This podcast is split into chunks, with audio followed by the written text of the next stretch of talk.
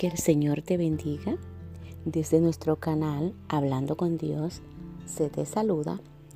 Traigo un tema nuevo a través de estos medios y se titula Fortaleza y debilidad entre poderes. Lo traigo en el libro de Segunda de Samuel, capítulo 3, versículo 1. Dice la palabra del Señor, honrando al Padre, al Hijo y al Espíritu Santo de Dios hubo larga guerra entre la casa de Saúl y la casa de David. Pero David se iba fortaleciendo y la casa de Saúl se iba debilitando. Y le damos continuidad al fundamento de la palabra en 2 Samuel capítulo 5 versículo 9. Dice, y David moró en la fortaleza y se puso por nombre la ciudad de David y edificó alrededor de Milo hacia adentro. David iba adelantando y engrandeciéndose y Jehová Dios de los ejércitos estaba con él. En verdad, una tremenda palabra de Dios. Podemos ver el ejemplo de la palabra de Dios que nos habla de dos casas, dos reinados, dos poderes que se estaban disputando. Vemos el poder de la casa de Saúl y el poder de la casa de David. Dos reinados, dos reyes que en verdad cada uno en el tiempo que Dios les permitió gobernar tuvo debilidades y fortalezas, pero claramente la palabra de Dios nos enseña que en el tiempo que ellos gobernaban, hubo un momento en donde uno tenía que prevalecer. Y es ahí donde miramos cómo Jehová Dios de los ejércitos estaba con él. Y ese es el secreto en que David tenía. Que si Jehová Dios estaba con él definitivamente, dice que él moró en la fortaleza. Cuando hablamos de la fortaleza como David, que tomó la fortaleza de Sión como rey, él tenía el poder, pero ese poder se lo atribuía a Dios, a Jehová de los ejércitos.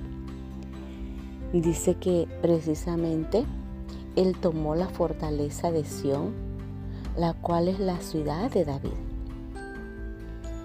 Y es ahí de que Él toma esa fortaleza confiadamente en el poder de Dios.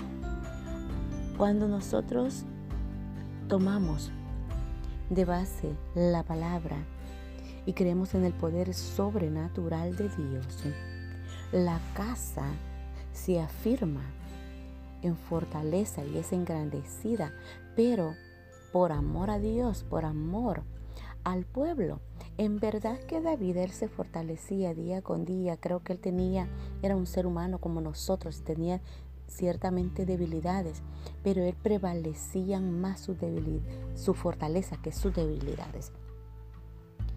Ah, una de, los, de las cosas que nosotros tenemos que aprender de ello cómo se debilitó la casa de Saúl. Bueno, sabemos que como hijos de Dios todos tenemos un talón de Aquiles que nos pisan. Y es ahí donde Saúl tenía su talón. Eh, dice que la casa de Saúl se iba debilitando. Las debilidades más grandes que llevaron al fracaso a Saúl, una de ellas es la desobediencia. Otra de ellos es la incredulidad. Otra debilidad de Saúl fue el celo, el enojo que se convirtió en ira. Tanto así que llegó un momento en donde esa debilidad lo llevó a él a perder la cabeza y a convertirse en un hombre con odio, con resentimiento, tanto así que quería matar a David. Y te lo repito que todos de nosotros tenemos un talón de Aquiles que nos pisa. Ah, y es donde como hijo de Dios nosotros tenemos que desechar esas debilidades. Y si hay algo que a nosotros no nos deja empoderarnos en la fortaleza del poder del Espíritu Santo de Dios, tenemos que desechar toda debilidad. Bueno, en la Biblia la palabra de Dios nos enseña de las debilidades de Saúl, también nos enseña de las debilidades que tuvo David, pero David ciertamente tuvo esas debilidades, pero él no se quedó en las debilidades. Él cuando lo traicionaba en sus debilidades, él iba y caía de rodillas arrepentido a los pies de, de Jehová y allí él era fortalecido. Siempre hay que tener un corazón humilde y un corazón con sensatez y un corazón limpio y puro sin reservas para Dios. Porque si nosotros actuamos de esa manera, Dios nos mirará con ojos de piedad, de misericordia. Y dice la palabra del Señor que a un corazón sin orgullo, ¿verdad? Un corazón humilde, Dios lo exalta, pero un corazón envanecido y orgulloso, Jehová lo mira de lejos. Y esa es la diferencia de estos dos reinados, que el reinado de David sabía que no era nadie si el poder de Dios y la misericordia de Dios no estaba con él. Y eso es la diferencia que Saúl pensó que su reinado lo podía hacer y lo podía gobernar a la manera de él sin tener el temor y la dependencia de Jehová. Así de que mis amados, podemos aprender de estas dos casas, de esos dos poderes que gobernaban, de, esos de esa disputa de poderes, de tanto de, de debilidades y fortalezas, pero va a prevalecer el que en verdad tenga esa dependencia y esa fortaleza en Dios. Y hoy en día no estamos lejos de ver que creo que cada uno de nosotros como buenos ah, ciudadanos, ¿verdad? Y como ah, ciudadanos, por supuesto, de la patria celestial.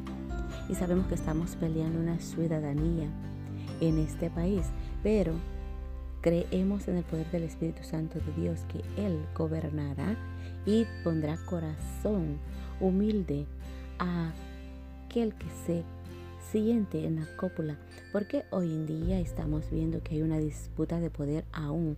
En este país se está disputando es ese, ese poder. Podemos ver que ya hay, hay un presidente establecido, pero de alguna manera estamos esperando una posesión, que, que tome posesión ese poder.